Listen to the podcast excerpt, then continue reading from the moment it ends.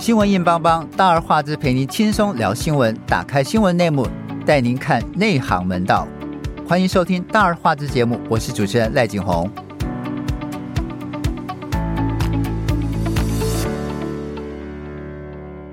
在七月底，中华民国立法院跟美国总统拜登都这个分别通过跟签署了台美二十一世纪的贸易倡议首批协定实施法啊。这个法案真能对台美下一步签订 FTA 有帮助吗？台湾一直在区域经济合作组织，像 CPTPP 或者是 RCEP、CEPT 等等免关税组织当中无法突破。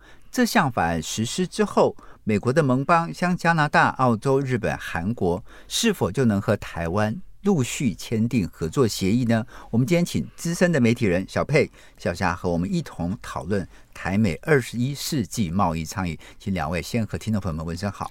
大家好，我是小霞。大家好，我是小佩。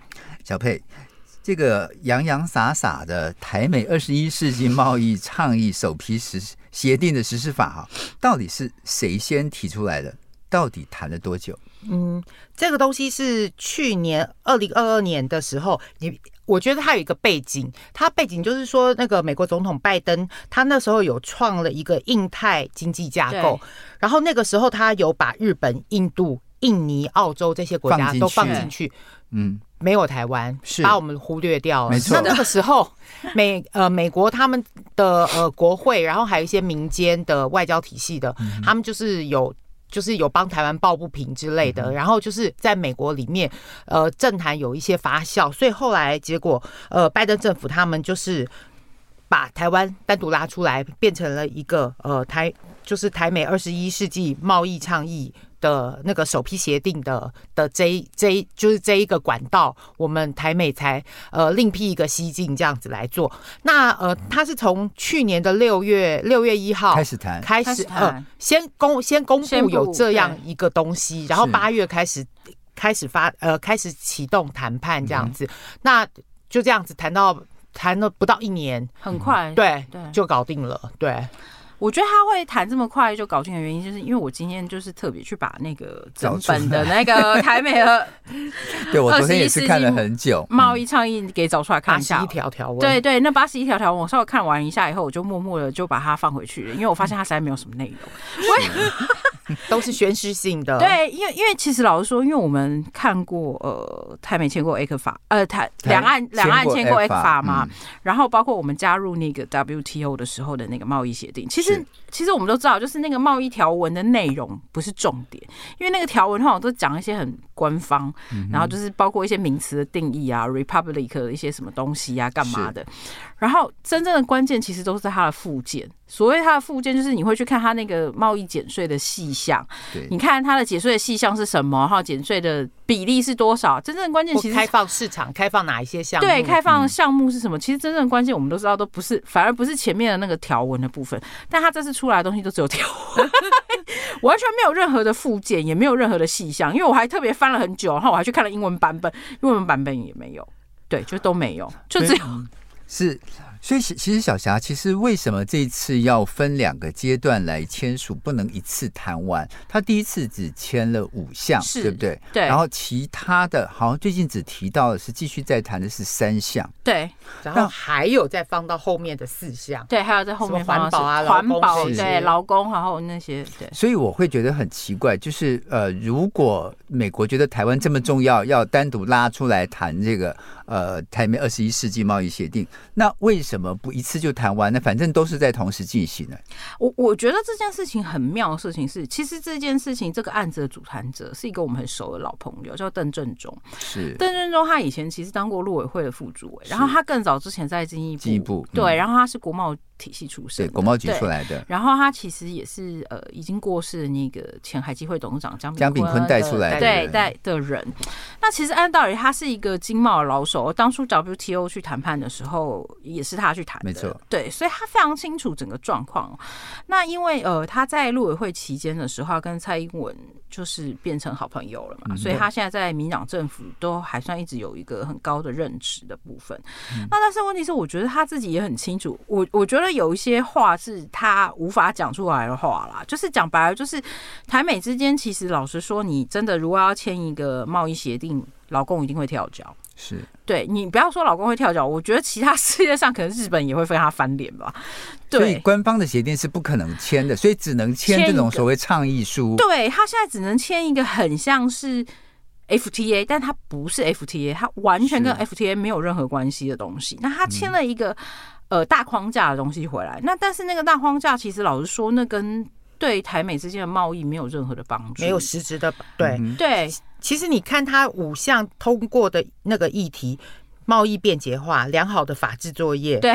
服务业国内规章、中小企业反贪腐、反贪腐谁不想反贪腐？哪一个国家不反贪腐？没错，这种东西有必要就是把它放在一个台美。之间跟大框架里面变成一个议题来讲，尤其尤其是像那个透明化，我那时候本来还在想说，他那个透明化是不是在讲说，呃，包括加速关税？因为其实大家都知道，就是那个关贸往来货物协议、货物货品那个时间的上面，尤其是对生鲜食品上面，时间是很重要的事情。我后来去看一下，上面完全没写，他那个透明化只有讲说，就是大家要开诚布公，然后有一些什么呃。如果你要是是没有开诚布公，有一些法则，然后以及开诚布公的范围是什么，但是他完全没有讲说他要如何加速货贸通关的，只说多少天内，对，多少天内，然后完成完成什么检验，或者是他有什么快速通关的限制，没有。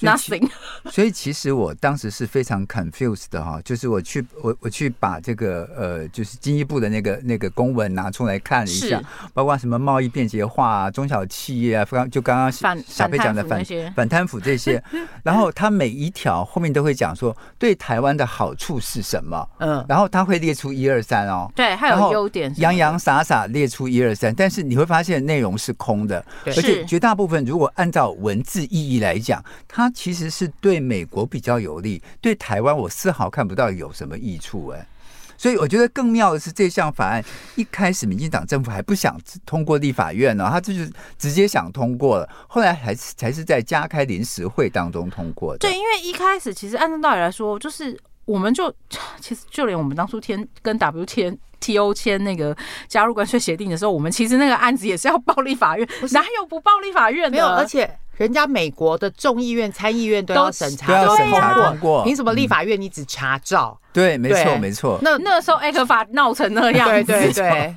所以你会觉得这中间一定有猫腻呢？到底有什么是我们不能知道的，或者是政府的公文里头只让我们看到漂亮的一面？我我觉得他现在的问题是在于说，因为其实我看了一下，稍微看了一下那个内容之后，我觉得他比较大的问题是，就是其实这些法案啊。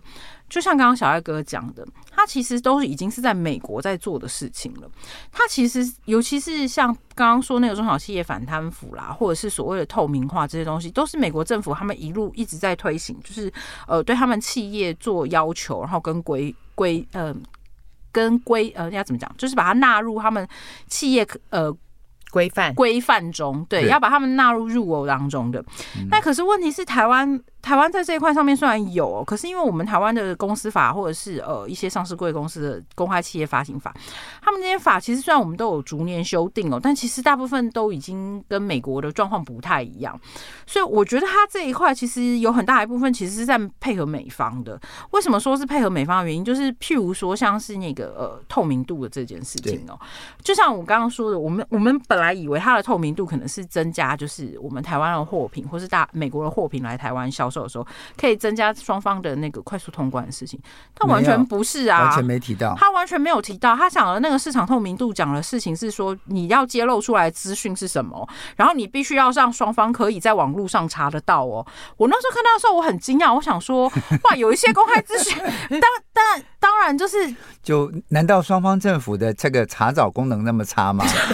其实。就是有一些东西，你都觉得其实这个都是已经在做了，对一个文明政府应该会做的事情，何必还需要一直在强调拿出来讲？但因为那个本国政府的文明程度没那么高，所以你知道，当我看到那个那个文本上面写说，关务相关资讯公开及透明化，并且定期与贸易商沟通，而且设有可询问。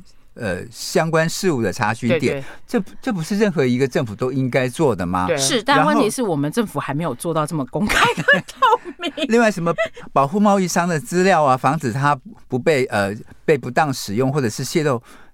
这不是早就应该现在正在做的吗？是。然后什么深深化官务合作，你就觉得空到不行，你知道？对。然后他每每一项后面都会这个经济部的文件都会讲说，你看它对我国的好处是，呃，采行贸易便捷化措施有助于降低厂商交易成本，这是什么话？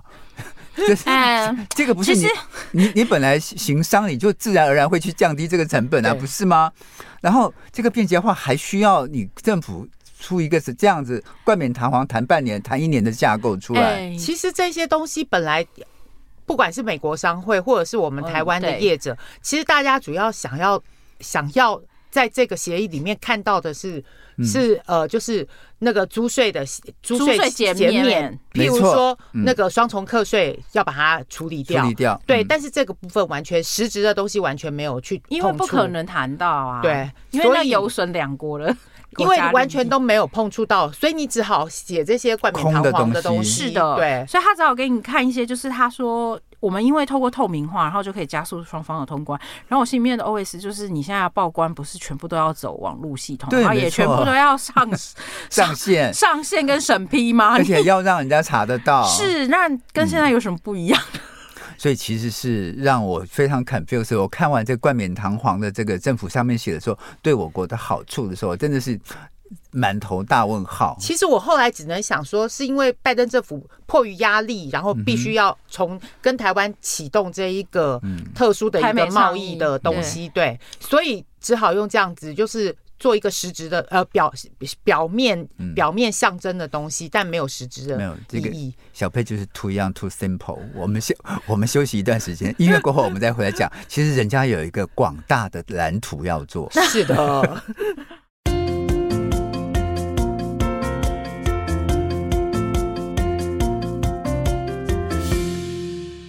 回顾当年太阳花事件的时候，把两岸服务贸易协议看作是蛇蝎啊。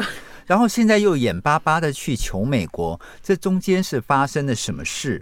那面对外界好奇，二十一世纪台美贸易倡议跟争议多颇多的两岸服务贸易协议到底有何不同？呃，有一个叫台经院的院长张建一哦，他接受一些外外呃节目访问的时候，他说他。回顾了两岸贸易往来的背景，然后说台湾早期透过劳力密集代工产业到美国，后来大陆开放之后，就有很多台台商西进到中国去设厂，但台湾所得比中国高，你很穷又很大，我跟你做生意，薪水不但没有增加，反而被拉下去。然后另外一个是说，谈到台美贸易倡议跟服贸。张建一就说，一个是民主自由，一个是集权独裁，完全不一样。而且他称中国成本低廉，如果服务业大举进入台湾，就会抢走台湾基层服务业工作。这你看，这个还是太阳化论调。不过台湾跟美国就是不同情形，台湾以技术更先进、所得更高的美国做生意，就会把你自己带上来。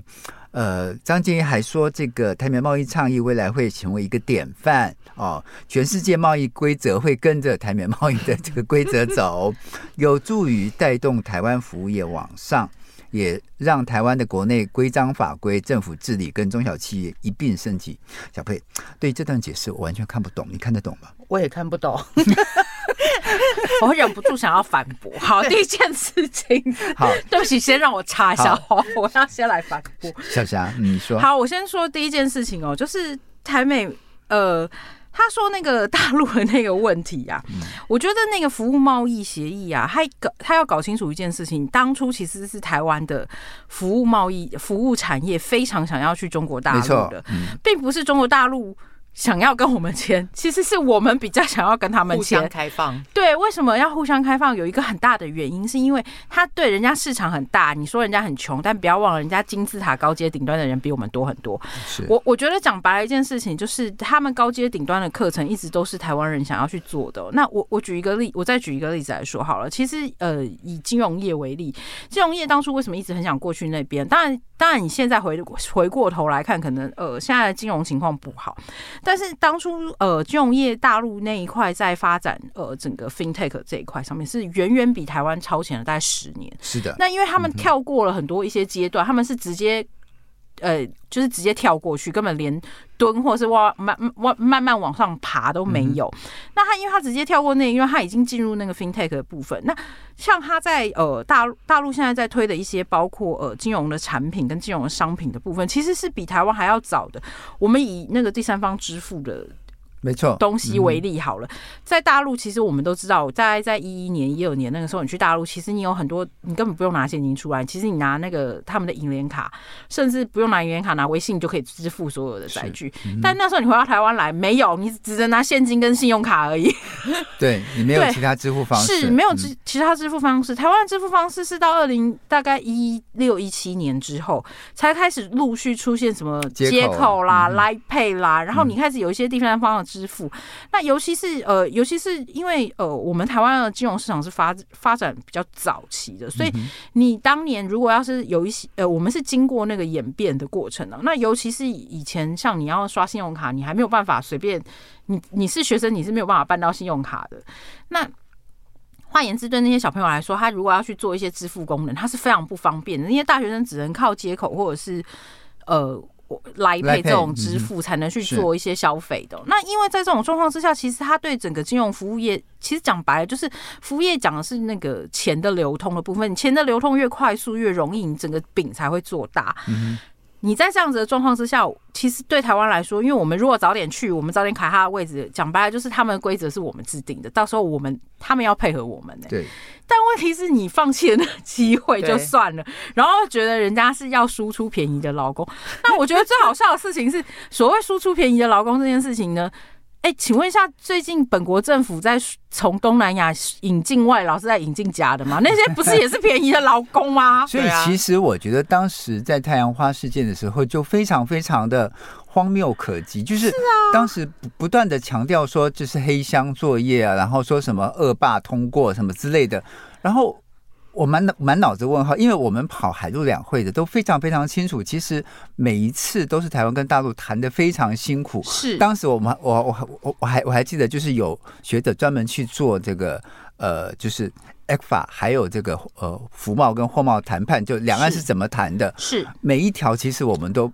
字字必究，甚至甚至有一些条文都谈到说，哎，双双方我们都停下来好了，因为都过不去嘛。是，我们先放放下来缓几天，我们继续谈。再过再过一阵。所以其实他能够谈成非常的不容易，是的，是每一个字都去去敲呃，去去斟酌去琢磨，然后后来后来突然就用这个黑箱作业几个字，然后。就服贸，然后我们翻过头来，经过这么多年，当柯文哲在选战当中讲说台湾必须要跟大陆签服贸的时候，你会想说，这个是太阳花的觉醒吗？还是说，你们当初到底在烦什么？对，当时这么多几万的热血青年到底是在烦什么？然后还要。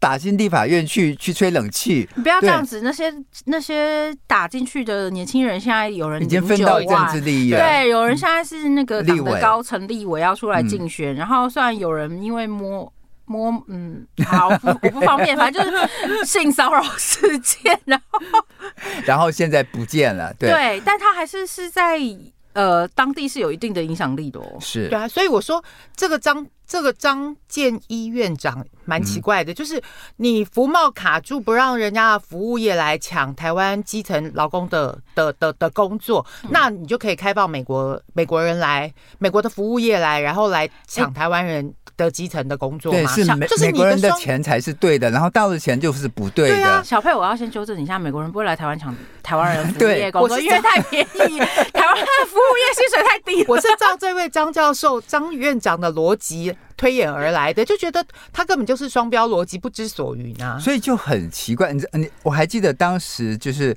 呃，就是绿营在反对这个千福帽的时候，他一直强调说，比如说像大陆的美容院很便宜，如果如果大陆的这个洗洗头妹或是美容院到台湾来开的话，台湾的。什么小小林啊，或者什么这个贝斯，通通通都会垮掉。Actually，他真的没有在大陆的美容院洗过头。我在大陆的美容院洗过头，好不好？大陆的美容院低消比台湾贵，所以所以我就觉得很奇怪，他当时就用这些来哄骗台湾的老百姓，然后让年年轻人都相信说，哎，大陆这个会入侵台湾哦，然后台湾的这些服务业通通会垮掉。我心里想，这什么鬼？你是你是？多久没有去北大广，就是北上广深啊？就是就是我们就是人家的消费比比我们高多了。是我举一个我举一个例子，在台北现在洗头可能一颗头大概最贵三百块啊，当然也有六百的啦。可是那个就是那种就是比较讲究 salon 的那一种，那通常就大概三百到六百嘛。我那时候在北京洗头的时候是十。十年前，二十呃，十年前，对，十几年前，嗯、那个时候洗头一颗就已经一百块人民币了，那四百多台币，将近五百。是，对，所以我我会觉得就是，呃，当时的绿营他们在操作这个议题的时候，完全是用民粹的方式，他不讲科学的。然后你你这么这么多年之后，当柯文哲又再提出来说，他其实台湾必须要跟大陆签服务贸易，我觉得。就是就是，我我觉得其实，我觉得其实，呃，我认真的想要给中国政府个建议，我觉得他们呢应该组一个旅行团，然后带台湾那些民进党那些人去中国大陆去好好。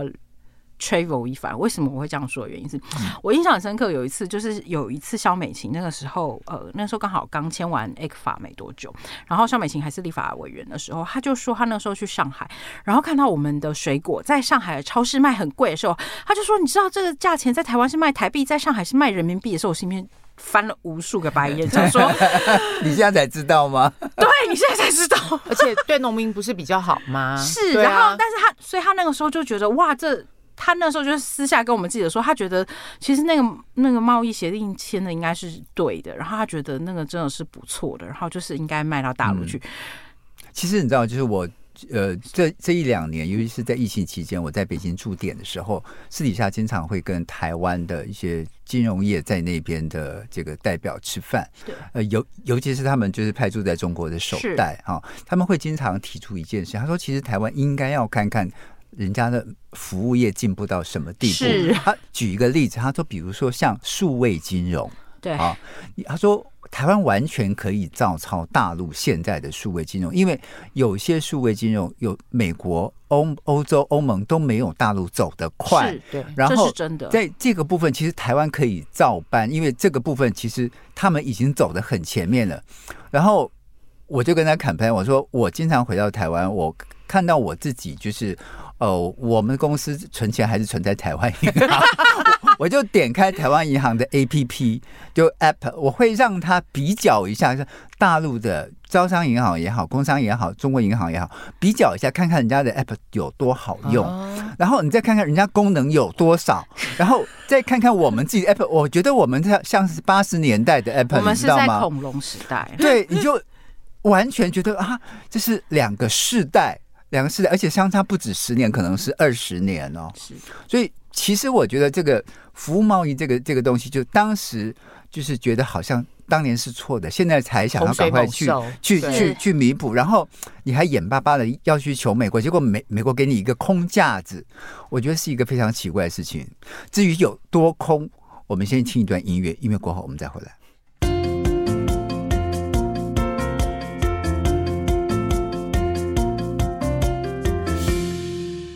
我们刚刚讲说，二十一世纪台美这个贸易呃倡议啊，其实是一个很空的空架子。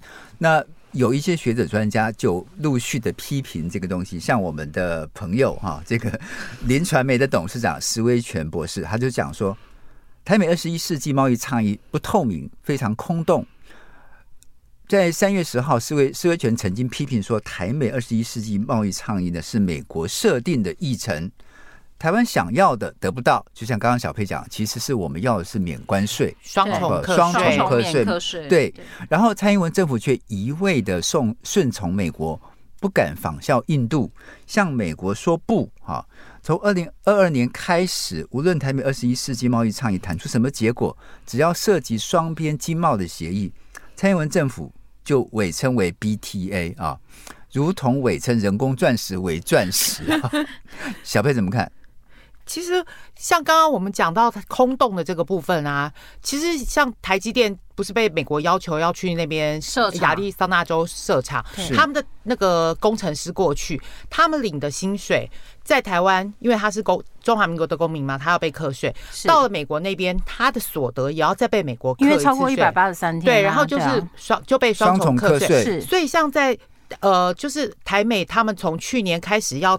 谈。开始谈这个这个二十一世纪贸易倡议的东西的时候，大家就一直讲说，你要有实质的这个租税的，或者是说关税的一些减免的东西，这种实质的东西弄进来，你对厂商、对人民、对。对对对，业者才有实质的意义。可是后来结果弄出来，谈了一年，这么快速的弄了一个什么第一阶段的五个议题，结果什么东西都没有啊！对，大家最想要的东西完全都没有。你看他第二阶段的谈判的项目，像是什么农呃农业，然后还有什么碳税什么的，你看他谈的那些东西也都不是也民众关心的事情啊，看起来也还是会是空的东西。对啊，对啊，所以其实。呃，像媒体人吕吕志祥就表示，他说最近几个月，呃，蔡英文政府的这个涉外人士频频放话，比如说像台美二十一世纪贸易倡议协定是迷你版的 BTA 啊，类 BTA，甚至干脆自动升级为典型 BTA，五花八门，蔚为奇观啊。但是经贸协定其实都有严谨的定义跟要素哦，像台美二十一世纪贸易倡议下的协议，不是 BTA，也不是 FTA。美方从来没有提出过类似创意的一些论点啊。其实我觉得这件事情很妙的事情是我我们签完台美呃二十一世纪倡议贸易呃二十一世纪贸易倡议之后，有没有发现一件事情？就是美国就是签完就结束了。然后台湾这边还在敲锣打鼓的在宣传，举国欢腾，然后好像对，好像我们签了一个很了不起、多么厉害的东西一样，还在舞龙舞狮，对，还在舞龙舞狮。然后，可是问题是，美国就是签完后就这样子啊。那换言之，其实对老美来说，他很清楚的知道一件事情，就是签完这个东西对他们来讲没有什么任何的实质的功用。那我刚刚特别提到小小佩刚刚讲的那个呃台积电的那个问题，台积电不只是工程师，他要面对那个问题，包括那些厂商，嗯、对，还有那些厂商的问题哦。我我我举一个例子来说，我们有。我有我有几个朋友，刚好是他们的协力厂商，所以他们都跟着去，对他们都被迫一定要去美国那边建厂。我就跟他说：“那你干脆在当地找人好了。”他跟我说：“没办法，请不起人，太贵。”所以他们就变成台湾的人要整厂带过去。我说：“那你现在要怎么办？”他说：“我们现在就是已经在那边找好宿舍，然后人已经安顿好，接下来就是等施工这样子。”然后我就说：“那你施工这段期间你要付薪水，你要怎么付？”他就说：“就是照台湾薪水付。”就是照台湾 薪水付啊，不是照美国的薪水。哎，有他们有给一些外派的加急啦，就是他会给你一些，就是到美国加急，因为要不然那个生活水平可能会 cover 不过去，因为美国物价比较贵嘛。那所以他还是有给他一些外派加急。我就他说，那你外派加急那些员工，到时候明年报税，后年报税要怎么办？他就说，嗯。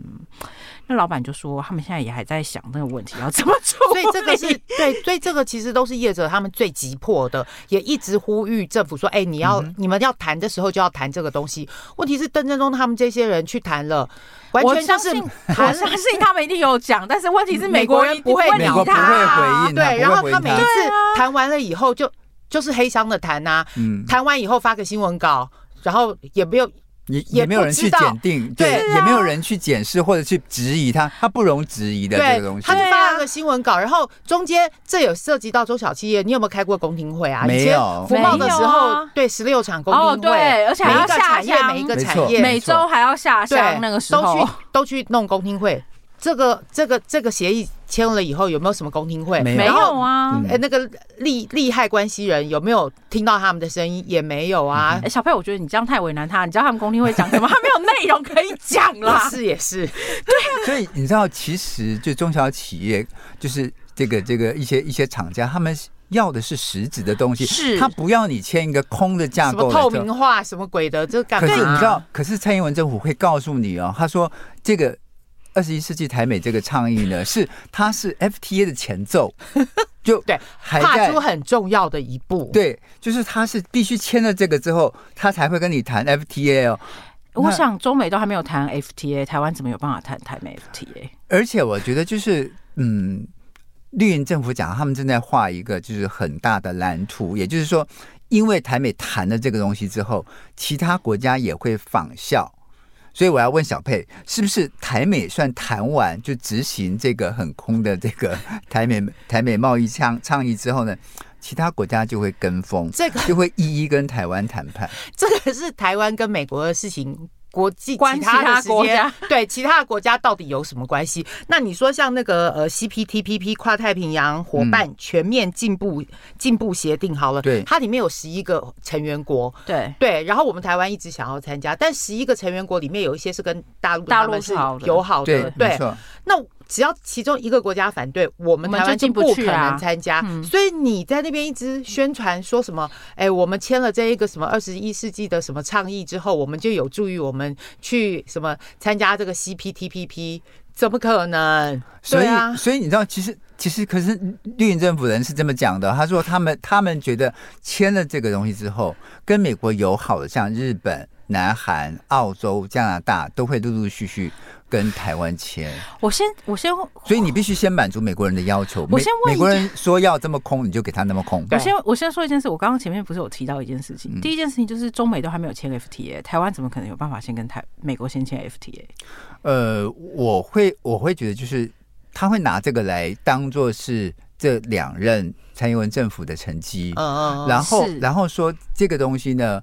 会是 FTA 的这个前奏曲，然后就像刚刚诚如小佩刚刚讲的，你参加这种经济合作或是免关税的这些组织，你只要中间有一个国家组成分子不同意，台湾就进不去。是，所以他的他的打法变成是说，呃，美国跟台湾签了这个台美二二十一世纪之后，其他国家我们可以陆陆续续的展开谈判，而且可以同时展开谈判，不是不是。一个接一个，哈，是同时开始，就是呃，这个就是火花四射，哈。然后我举一个例子来说好了，就是当初我们那个时候在跟中国大陆签 ECFA 的时候，签到呃。刚签完 ECFA 没多久之后，其实台湾有跟几个国家后来有签了一些经济协定，哦，台澳、台澳、台新，对台新，然后还有呃跟纽西兰，对，然后我们还有跟日本签了投资保障协议。其实这些协议呢，当初那个时候可以签得下去，都是因为我们跟中国大陆签完了，才有办法继续往下签。其实真正的关键是，台湾其实要了解一件事情，就是我们是在三个国两个强权之间。的一个小国家，换句话讲，你是绕不过去。对，你今天跟美国签完了，你今天跟中国大陆没有，中国大陆没有点头之前，你是没有办法，还是没有用的。对啊，然后所以所以这就是我刚刚回到最大的前提嘛，就是你中美之间 FTA 都没有签过，你台湾美国签你要签什么 FTA？而且更何况中美之间 FTA 的那个部分，他们已经搁置很久了。是没错。对啊，所以我会觉得就是呃。绿营政府的说法是说，你签了这个之后，就可以签呃台美之间的 FTA，然后其他国家因为。就就像这个呃，就五眼同盟一样，就是这些国家会顺应的美国的意思，看到美国跟台湾签了，会陆陆续续跟台湾谈，然后台湾就分别跟这些国家签订双边的贸易协议。想太多了，不可能。现在并不是所有的国家都跟美国挂在一起的。是的，就中国大陆他们也有很多友好的国家，也有很友好的国家支持一个中国政策的国家。嗯、这部分我们台湾就就就是绕不过去啊。我我举一个例子来说好了，像台商这几年因为。从呃陆续从，因为中国公司也成长了嘛，所以他们现在陆续就是转移投资目标，所以他们现在大部分都移到东南亚去了。然后移到东南亚去之后，其实我们都很清楚啊，东南东协东协的十三国家不是每一个都是支持美国。好，我们来算一下嘛，越南可能是支持美国的。嗯。柬埔寨是支持中国的，对，辽国是支持中国的，是的，孟加拉也是支持中国的。然后印尼，印尼也不是完全支持美国的，对。那菲律宾也是摆来摆去的，对。然后，然后，所以你看，我们几个比较大的在呃大在东南亚比较大的投资的国家，第一名就是越南嘛，是对。那问题是我们跟台越之间有因为这样子有进展吗？没有，没有啊。嗯。然后第二件事情是呃，我们跟印尼第二大的投资贸易体就是印尼嘛，我们跟台印之间有进展嘛？也没有啊。是对，那换言之就是说，我们其实没有在有任何的呃，因为美国的关系，我们跟这些国家有变得有任何的新的进展啊？完全没有啊。那如果要是是这样子的话，我只想问一件事情：假设啦，真的这假设真的如民进党政府说的，他真的的确是台美 FTA 的开前奏曲的前奏曲的话。那为什么其他的国家都没有动作？因为我印象很深刻，是那个时候，呃，他们在签 ECFA，就是马政府时期在签 ECFA 之前的时候，其实那个时候，那个我记得经济部的人就有跟我讲过，他们国贸局体系已经开始在跟新加坡，还有跟纽西兰，同时还有对，还有跟日本同时在谈。而且我记得新新加坡那时候也讲的很清楚，你们 ECFA 谈完之后，我们就可以对，嗯。对，所以其实这些都是他们看到台湾已经跟大陆谈成了，是。没有疑虑，他们才会签的。是，是所以现在来验证一下，就是我们台美签完了以后，看到底有谁来跟我们签。对，也也可以验证到底这八年来的蔡英文政府谈的这个台美贸易到底有没有相关的成果？因为支票是他开出来的嘛，所以我们就看会不会兑现。而且而且，我觉得就是之前他们就一直说什么呃，台美这个台美二十一世纪贸易倡议签完以后，就是整个对台湾的状况啊，然后进出口啊都会有改善啊，然后什么的。然后我心里面 OS 就是，我我我再举一个例子来讲说，像他们第二阶段要讲的碳税，好了，我那时候心里面 OS 就是好碳税这件事情啊，接下来因为二零呃，其实欧洲国家跟美国国家，他其实欧洲跟美国他们在那个二零二五年跟二零三零年对碳都已经有一个门槛了，没错没错。对，那我们其实我们的。产品有很多东西要出去的时候，都有面临到碳税的问题，碳边境税，对碳边境税的问题。我请问你们，这第二阶段要碰触到实质问题了？你现在今年已经是二零二三年的八月了，你们有办法在二零二五年以前把这个事情解决吗？如果没有办法解决的话，你要怎么处理呢？哎，民民党政府有啊，他一直讲说他的第二任期间不是拼命在拼。风电跟光电吗？他拼命要这个这个要让他们成长啊，所以要要让台湾减碳啊。小艾哥，你不要忘了八月的时候，就是呃前几天八月初的时候，嗯，他们才在高雄成立了一个碳关呃碳税交易所，对，就前一天。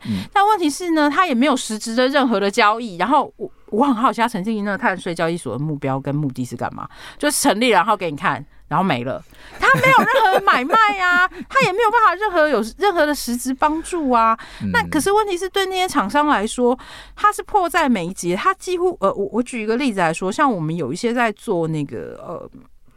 传统工业就是传统制造业的业者，他现在其实已经面临到，就是他外销别人就要磕这个税，对他外销他就已经要磕这个税。他现在他说要证明他的他的那个消费的他的产品他的制造历程里面没有增加碳，对，他要必须要证明他的制造历程里面是没有增加碳。然后他譬如譬如说有一些人可能他就是要呃，我我举例子来说，譬如说像纸业或者是那个呃。以职业为例好了，像他们现在就是可能就是呃，像永丰他们的做法，可能就是他们有去把那个纸业在做循环，然后做循环之后，它就会产生了一些那个废弃物，然后做那个废弃物再去做燃烧，然后就可以告诉你说，你看我们在这个绿电的过程当中，就是我们把那个碳的部分、碳足迹的部分，就是可以减少了多少，它是就是它这样出口它是没有问题的。对，可是问题是不是每个厂商都会像？集团那样有办法可以做这件事情啊，尤其是那些中小企。很多钱。对我，我举个例子来说好了，以最常见的家具业好了，你说那些家具业者他要怎么去处理这个问题？没错，嗯、对啊。所以其实，但是历任政府会有一个说法啊，这个小夏就是他们说，就台湾其实不用那么焦虑，因为现在的台湾最主要的贸易市场只有北美跟欧洲，好，东南亚的少数的一部分，所以他们会觉得。你不要顾到那么多的市场，你不用跟那么多国家签，你只要跟一两个签就可以了。但问题是，他跟那一两个国家都没有签啊。重点是这个啊，的确，他讲的政府讲的没有错，我们没有要顾所有的市场。但是问题是你那些国家我们都没有往来啊，而且你那些国家他立刻要面临的碳关税的问题，你要怎么解决？这个这个逻这个逻辑很奇怪，就是他们觉得说，你只要和一两个大体大体量的经济体签协议就好了，他。